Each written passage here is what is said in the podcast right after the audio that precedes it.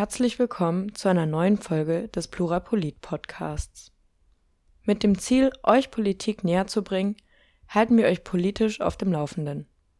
Wir sind eure Plattform für politische Meinungsbildung und Diskussion. Schaut gerne auf unserer Website oder auf Instagram vorbei. Diese Folge zum Panel sollte der Patentschutz von Covid-Impfstoffen aufgehoben werden vom 27. Januar 2021 moderiert Christina für euch. Durch die schnelle Entwicklung von Impfstoffen scheint ein Ende der Corona-Pandemie in Sicht. Doch das Impfen geht nur langsam voran und in einigen Ländern hat es noch nicht mal begonnen. Um die Pandemie beenden zu können, brauchen aber alle Länder der Welt Zugang zum Impfstoff. Die Impfstoffe der Pharmakonzerne sind aktuell durch Patente geschützt, die verhindern, dass andere Unternehmen dieselbe Impfung nachproduzieren. Eine Aufhebung der Patente haben vor kurzem Indien und Südafrika vor der Welthandelsorganisation kurz WTO gefordert. Denn nur so könne eine ausreichende Versorgung mit bezahlbaren Impfstoffen weltweit gesichert werden doch KritikerInnen, insbesondere in den USA und Europa, sehen darin eine Gefahr für die Innovationskraft unserer Gesellschaft.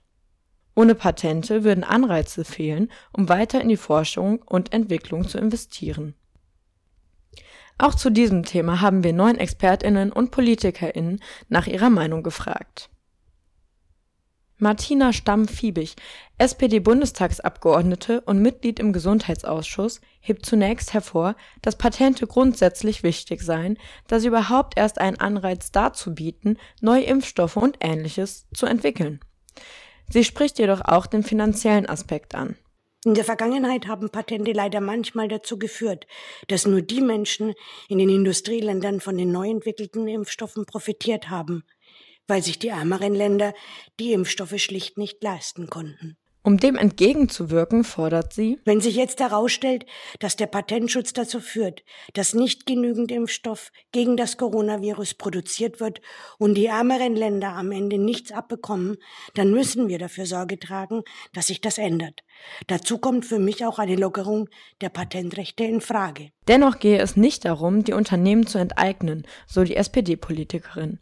Denkbar wäre für sie etwa eine verpflichtende Freigabe des Patents unter Gewinnbeteiligung der Entwickler.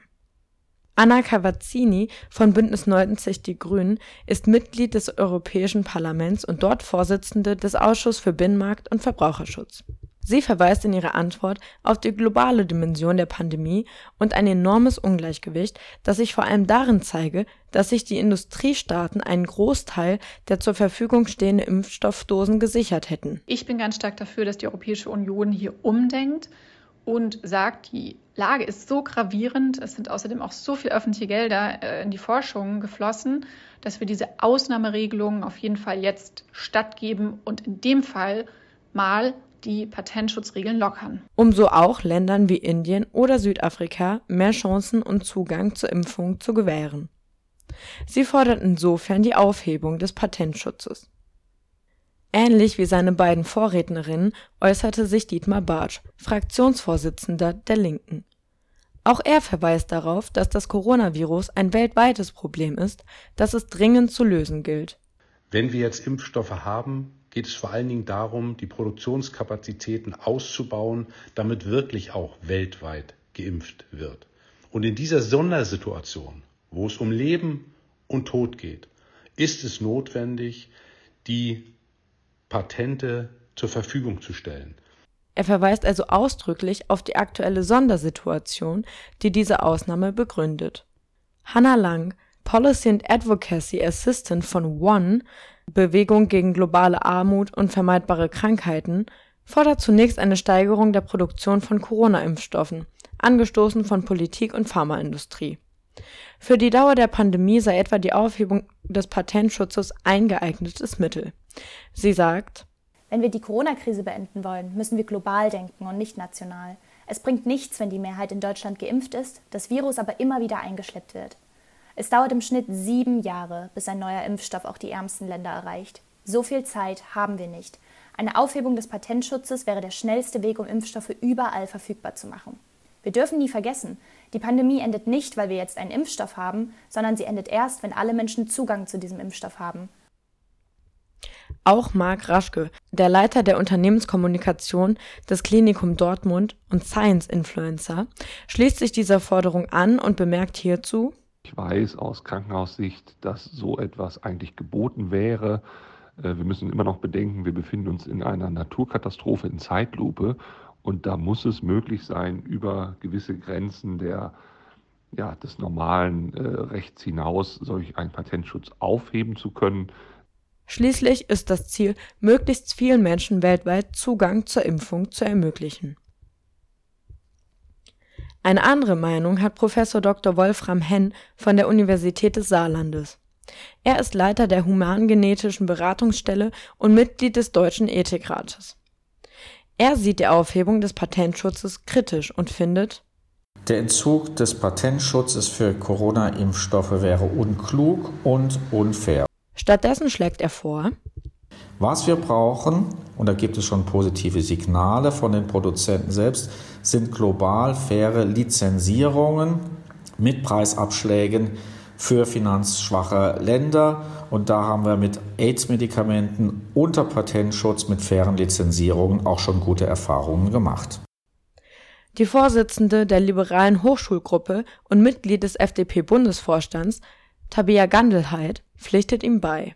Zwar scheint es auf den ersten Blick eine einfache Lösung zu sein, den Patentschutz aufzuheben, aber den entwickelten Unternehmen Profitgier vorzuwerfen, ist unverantwortlich, vor allem den Forscherinnen und Forschern gegenüber, deren Leistung so herabgewürdigt wird.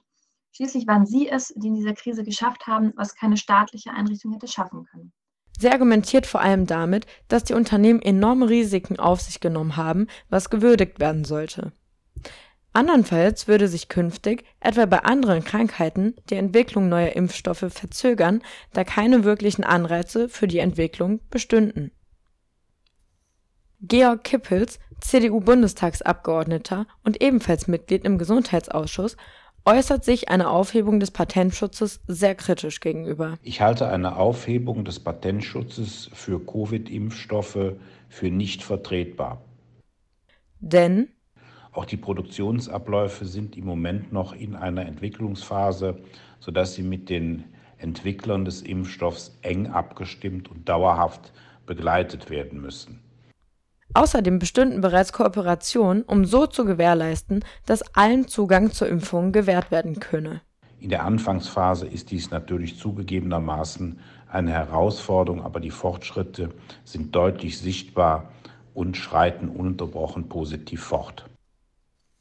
Auch Detlef Spangenberg, der gesundheitspolitische Sprecher der AfD-Bundestagsfraktion, antwortete auf unsere Frage, Wer den Patentschutz einschränkt in irgendeiner Art und Weise, der riskiert, dass die Innovation der Menschen zurückgedrängt wird, weil keiner einsieht, warum er seine Energie einsetzen soll für etwas, wo er anschließend keinen Nutzen von hat. Er beruft sich auf das Recht am geistigen Eigentum, das beim Urheber liege und schützenswert sei. Das Patentrecht ist ein Sicherheitsfaktor für den Eigentümer und darf auf keine Weise in irgendeiner Form eingeschränkt werden. Zusammenfassend lässt sich also feststellen, dass etwas mehr als die Hälfte der von uns Befragten die Aufhebung des Patentschutzes für eine mögliche Strategie halten, um noch mehr Menschen Zugang zu Corona-Schutzimpfungen zu bieten.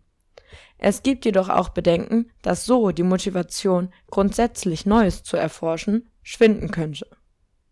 Für diese Fragestellung haben wir uns übrigens aufgrund der aktuellen Impfsituation entschieden.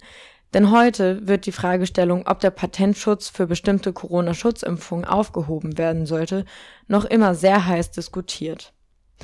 Aber an dieser Stelle gibt es ausnahmsweise mal kein kurzes Interview mit denjenigen, die sich die Fragestellung überlegt haben.